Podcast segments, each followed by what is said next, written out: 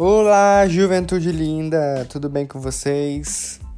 Tudo certo? Você que é jovem, você que é adolescente, seja muito bem-vindo. Se tiver alguém aí que não é jovem adolescente, também seja muito bem-vindo. Que Deus abençoe muito sua vida. A gente está estudando o Sermão do Monte e agora a gente vai entrar no capítulo 6 de Mateus. Então pode pegar a sua Bíblia aí, porque a gente vai estudar a palavra de Deus do versículo 1 até o versículo 8 de Mateus 6, ok? A gente teve algumas semanas de pausa aí, mas estamos de volta, graças a Deus, para nossa série de estudos sobre o Sermão do Monte. Vamos continuar estudando. E eu quero começar o texto aqui, ele vai falar primeiro sobre ajuda aos necessitados, né? dar esmola, dar ajuda a quem precisa, socorrer a quem precisa, e depois ele vai falar sobre a oração. Na verdade, hoje a gente não vai estudar tudo que ele fala sobre oração, porque eu quero deixar o, o estudo seguinte só sobre o Pai Nosso, que ele vai ensinar a forma como orar. Então a gente vai parar no versículo 8. No primeiro versículo do Mateus 6, ele já começa: Tenham cuidado. Então eu quero focar, é, boa parte desse capítulo a gente vai focar nesse alerta. Ele já começa. Tchu, tchu, tchu, tchu, um monte de alerta. Tenham cuidado, tenham cuidado, seja cuidadoso. Liga o alerta na sua mente para as seguintes coisas. Aí ele continua. Não pratiquem suas boas ações em público para serem admirados por, por outros, pois não receberão a recompensa de seu Pai que está nos céus. É, Jesus está condenando as boas ações? Jamais. A gente, então, ele está falando que a gente precisa fazer as boas ações da maneira certa para ser salvo? Também não. É, as boas ações precisam acompanhar os salvos. As pessoas boas não são salvas porque são boas, porque fazem boas práticas, não, porque têm boas práticas, porque fazem boas ações. A gente não faz boas ações para ser salvo, mas as boas ações são para aqueles que são salvos. E mas existe uma forma certa de fazer boas ações.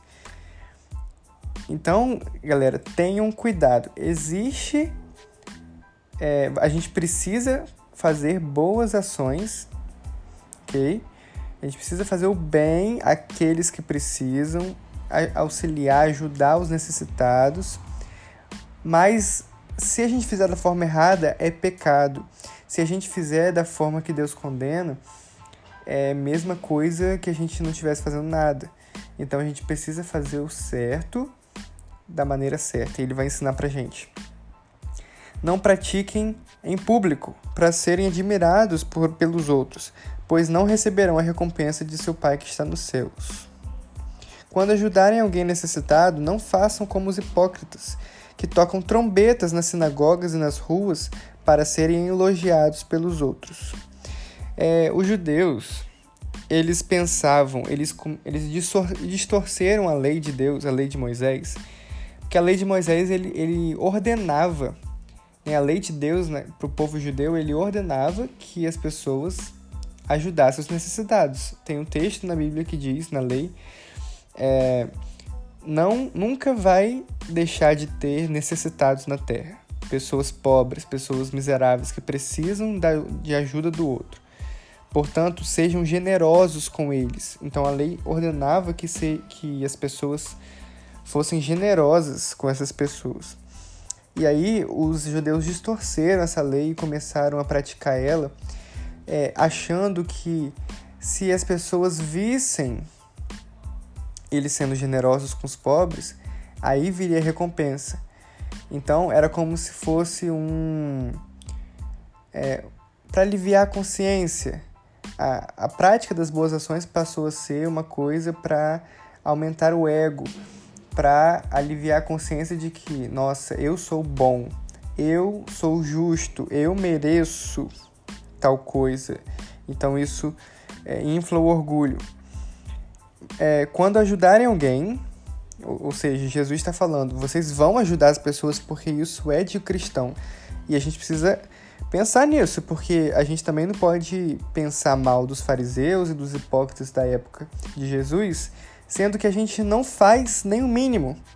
Eles pelo menos estavam fazendo é, o mínimo, né? Mas estavam fazendo da forma errada. Mas a gente precisa pelo menos é, fazer o bem, ajudar as pessoas que precisam. E, cara, as igrejas não têm feito isso. Não estou falando de igreja como instituição, mas os cristãos, eu e você, a gente tem feito muito pouco. E aí, quando ajudarem alguém necessitado, não faça como os hipócritas que tocam trombetas nas sinagogas e nas ruas. Sinagoga era o, era o local onde eles se reuniam para o culto, né, para aprender é, da Bíblia e adorar a Deus. Eles, os judeus, eles tocavam trombetas é, falando: Olha, estou sendo. Eu estou ajudando esse cara que precisa aqui, é, esse paralítico que está aqui na rua, não tem o que comer. Olha, ele chamava a atenção de todo mundo para que olhasse. E, e aí, com a intenção de ser elogiado pelos outros. E a palavra de Deus diz: Eu lhes digo a verdade. Eles não receberão outra recompensa além dessa né, a, a recompensa momentânea de, de que eles estavam, né, as pessoas, nossa, que bom ele é, e elogiando e tal. Não teria outra recompensa, sendo que a maior recompensa é a que Deus vai dar. A recompensa que Deus vê o coração. Lembra que no Sermão do Monte, Deus quer ensinar o coração nosso né? A gente faz as práticas, mas precisa ser é, com a intenção certa. Deus olha o coração e no Sermão do Monte ele quer ensinar como muita coisa que a gente aprendeu no, no capítulo 5, em que é, tudo começa dentro de nós. A maldade começa no coração, mas a bondade também. Então precisa ser de coração. É, Paulo vai dizer que se não for com amor, nada adianta. Não adianta eu morrer queimado pelos meus irmãos. Não adianta eu fazer boas práticas. Se não for por amor, nada valerá. É, a palavra de Deus, 1 Coríntios 13, diz isso. É, então, a recompensa que a gente precisa buscar, o nosso tesouro que a gente precisa juntar é no céu, é nas coisas eternas e não aqui na terra. E ele continua no versículo 3: Mas quando ajudarem alguém necessitado, não deixem que a mão esquerda saiba o que a direita está fazendo. Deem sua ajuda em segredo, e seu pai, que observa em segredo, os recompensará. Então, ele faz uma figura de linguagem aqui. É claro que aquilo que a nossa mão direita está fazendo, a nossa esquerda não tem como nem saber, porque é uma mão, né? Mas ele tá fazendo uma figura de linguagem tipo assim, não deixa ninguém, ninguém ver aquilo que está fazendo. Porque isso é muito risco de você se orgulhar por causa disso. É um risco grande de que você vai se achar porque você está ajudando alguém, porque você está fazendo uma coisa boa. Você vai achar que você é bom, só que a palavra de Deus diz que ninguém é bom, ninguém é justo, não há um justo sequer sobre a terra. E a gente, por fazer boas ações que provém do Espírito, pode achar que a gente é bom e a gente tem essa tendência, tem essa tentação. Então, qual é a orientação de Jesus? Não deixa ninguém saber, faz em segredo porque o seu pai está te observando em segredo. Ele vai te recompensar. Fique tranquilo. Não vai ser o irmãozinho da igreja que, vai, que vai te recompensar. Não vai ser ninguém que vai chegar para você e, e vai te dar aquilo que você precisa. Mas o seu pai, ele está te observando. E ele está vendo aquilo que você está fazendo. Por amor a ele, por amor às pessoas. Ele vai te recompensar. Ok? Então, Iago, então é, é pecado as pessoas ficarem postando é, nas redes sociais que elas estão ajudando as outras. Cara, eu me arrisco a dizer que na maioria das vezes se torna pecado. Eu não, eu não posso conhecer o coração das pessoas, mas essa tentação é muito grande. Existe um motivo é tolerável de que as pessoas manifestem, contem um testemunho, contem que elas fizeram alguma coisa ou postem que elas estão fazendo alguma coisa. Mas, cara, isso tem que ser com muito cuidado. E qual motivo é esse? É de inspirar outras pessoas a fazerem o mesmo, de ensinar que elas também devem fazer o mesmo. Né? O exemplo ele arrasta, né? É, ok, mas isso é um motivo plausível, mas que precisa ter muito cuidado. Porque a gente precisa sondar muito nosso coração e sermos sinceros com nós mesmos. Pra a gente não estar tá postando é, ou estar tá contando sobre uma coisa que, no fundo, você quer receber aprovação de alguém, que não é Deus. É, e, cara, faça isso se realmente for para inspirar alguém, se realmente for para dar um exemplo para alguém, mas assim como último caso, se realmente você achar que é extremamente necessário. E, é, entendeu? Porque é muito perigoso e Jesus está aqui reprovando quando a gente faz isso pela maneira errada.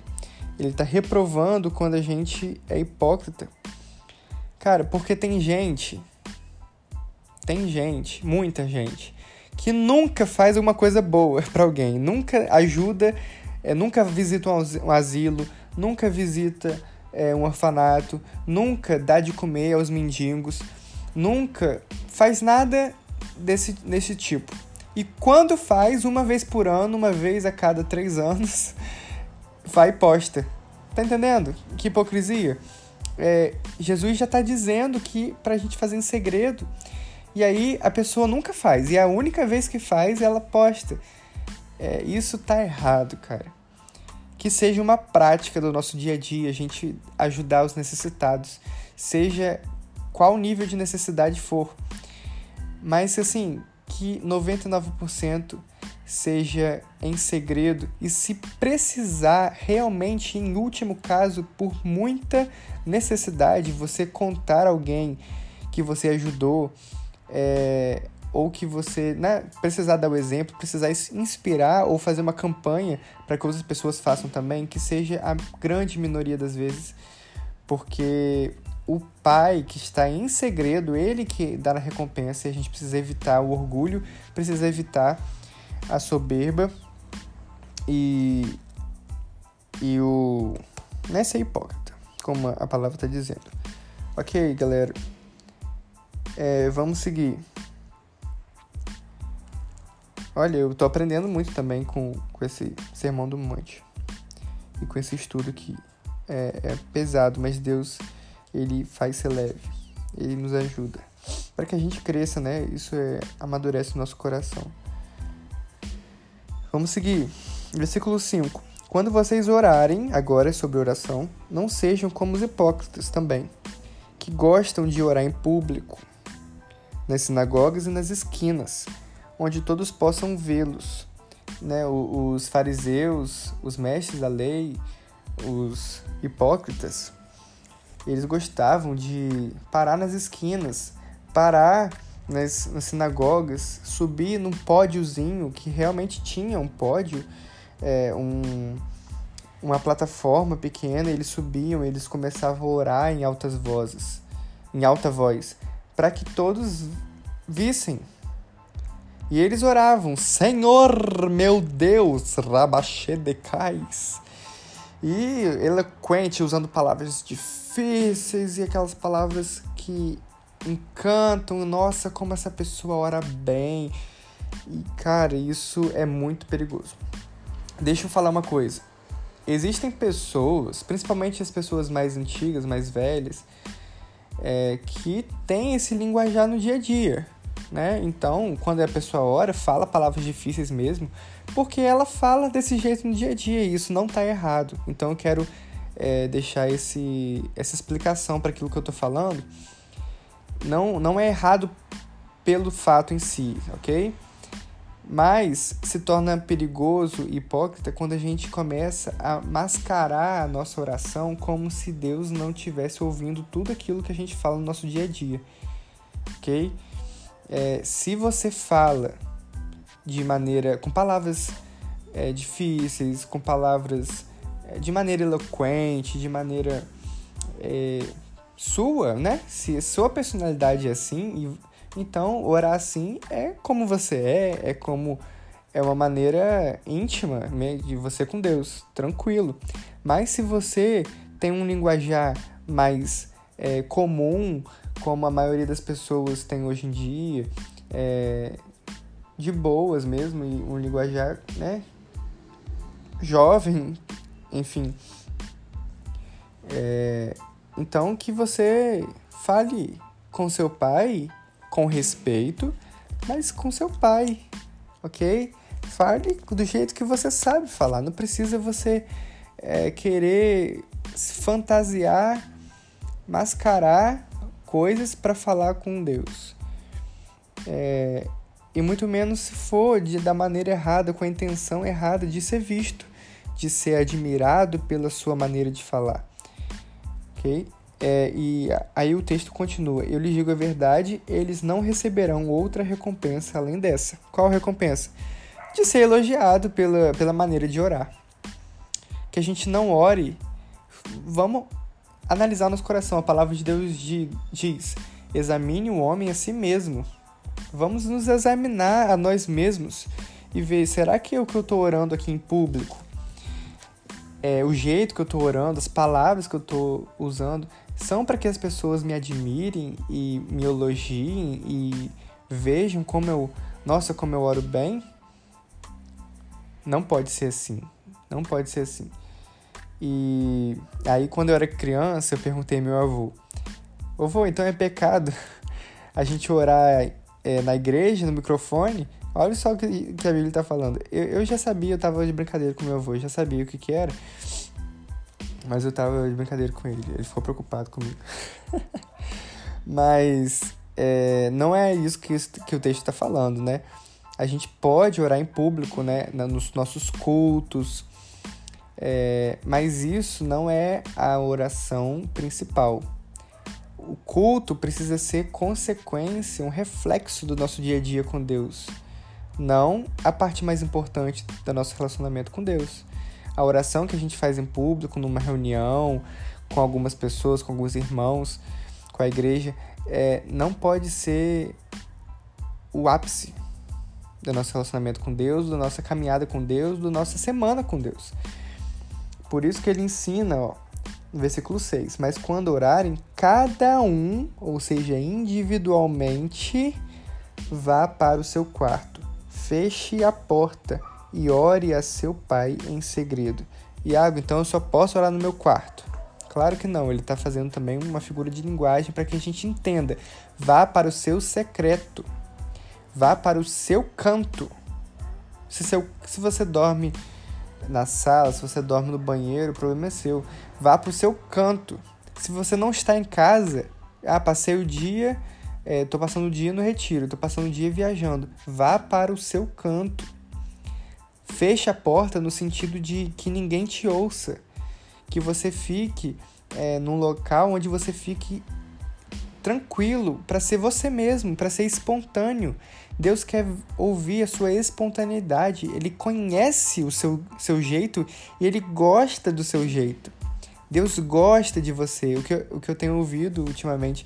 Deus não apenas ama você, mas ele gosta de você. É diferente. É diferente. Deus ama você. Mas ele gosta do seu jeito, ele gosta de você, ele, ele tem prazer em você, na sua presença, na sua companhia. É, então ele fala: fecha essa porta, não deixa que ninguém te perturbe, vá para um canto que você fique tranquilo e que ninguém te ouça. É, e ore a seu pai em segredo. Então, seu pai que observa em segredo os recompensará. Então a recompensa das suas orações não, não pode ser em público. É, a recompensa vai ser quando você orar de forma como um filho. É, versículo 7. Ao orar, não repitam frases vazias sem parar, como fazem os gentios. Eles acham que se repetirem as palavras várias vezes, suas orações serão respondidas. Então a nossa oração não é respondida. Ah, Iago, então eu só posso orar por uma coisa uma vez e aí já orei, não posso, não oro mais, porque senão eu vou ficar repetindo. Não é isso, não é isso. Até porque Jesus ensinou em outra parábola sobre uma mulher que é, foi pedir é, no seu vizinho pão, tinha acabado o pão e tal, foi pedir, tinha visita em casa e ficou batendo na porta do vizinho, o vizinho dormindo, e aí, por muito importunar, como a palavra de Deus diz, é, o vizinho foi lá e, e deu o pão para ela, porque ele estava insistindo. Então é, é, diferente daquilo que Deus tá, Jesus está falando aqui nesse versículo. Não é questão de insistência, a gente precisa naquilo que a gente está no nosso coração, naquilo que o Espírito Santo conduz a gente para orar, a gente precisa orar persistentemente até aquilo ser atendido, ou até Deus responder de alguma forma, ou até a gente sentir né, Deus falando de alguma forma. Mas o texto está falando aqui que as pessoas ficavam assim: Deus, por favor, por favor, por favor, por favor, por favor, por favor, por favor, por favor, por favor, por favor, por favor. 50 milhões de vezes. E eles acreditavam mesmo que quanto mais eles pedissem por favor, por favor, ou isso é um exemplo, né? É, tem vários outros, é, outros exemplos que eu, que eu poderia dar de repetição de frases ou de palavras. É, eles acreditavam mesmo que quanto mais eles repetissem, Deus ia ouvir mais. Entendeu? Isso não existe. A gente. Mais uma vez eu quero frisar: Deus, Jesus aqui está ensinando o nosso coração. Ele quer ver a nossa intenção, ele prova e vê e sonda o nosso coração. Então ele vê aquilo que está dentro de nós, não é o externo, é o interior. Então é aquilo que a gente o quanto a gente está colocando nosso coração e nossa sinceridade, nossa verdade. Não é por ficar repetindo que Deus vai ouvir mais.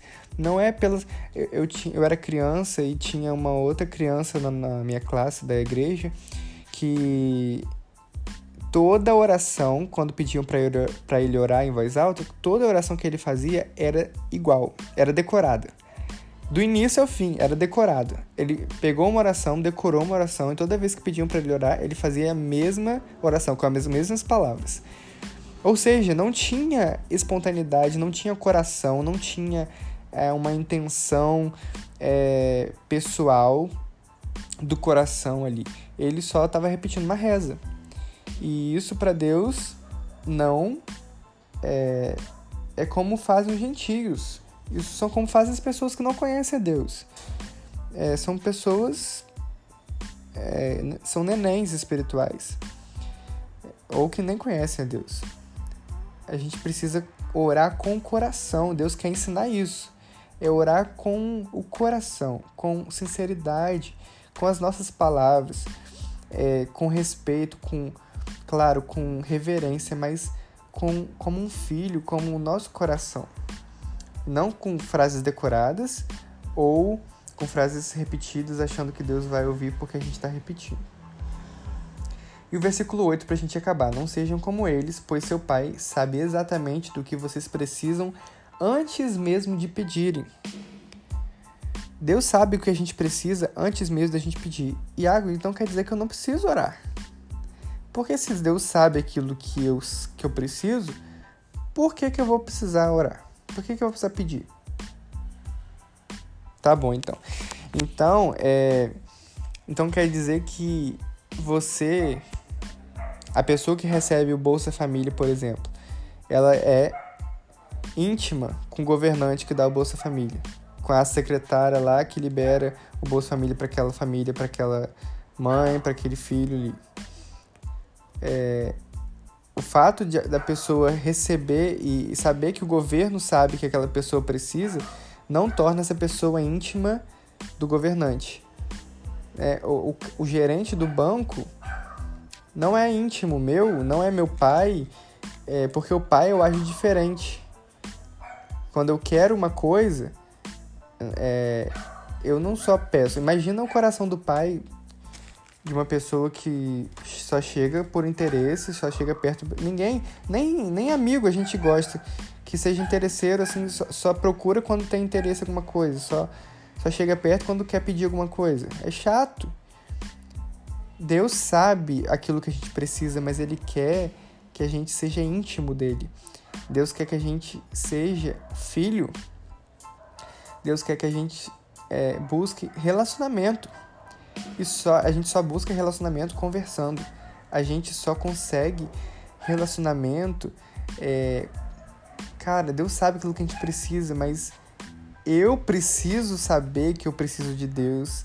Eu preciso sentir e me abrir com Deus, com meu Pai. Eu preciso alcançar o coração dele e por meio da oração também saber o que ele precisa de mim, o que ele quer de mim. Eu preciso me relacionar.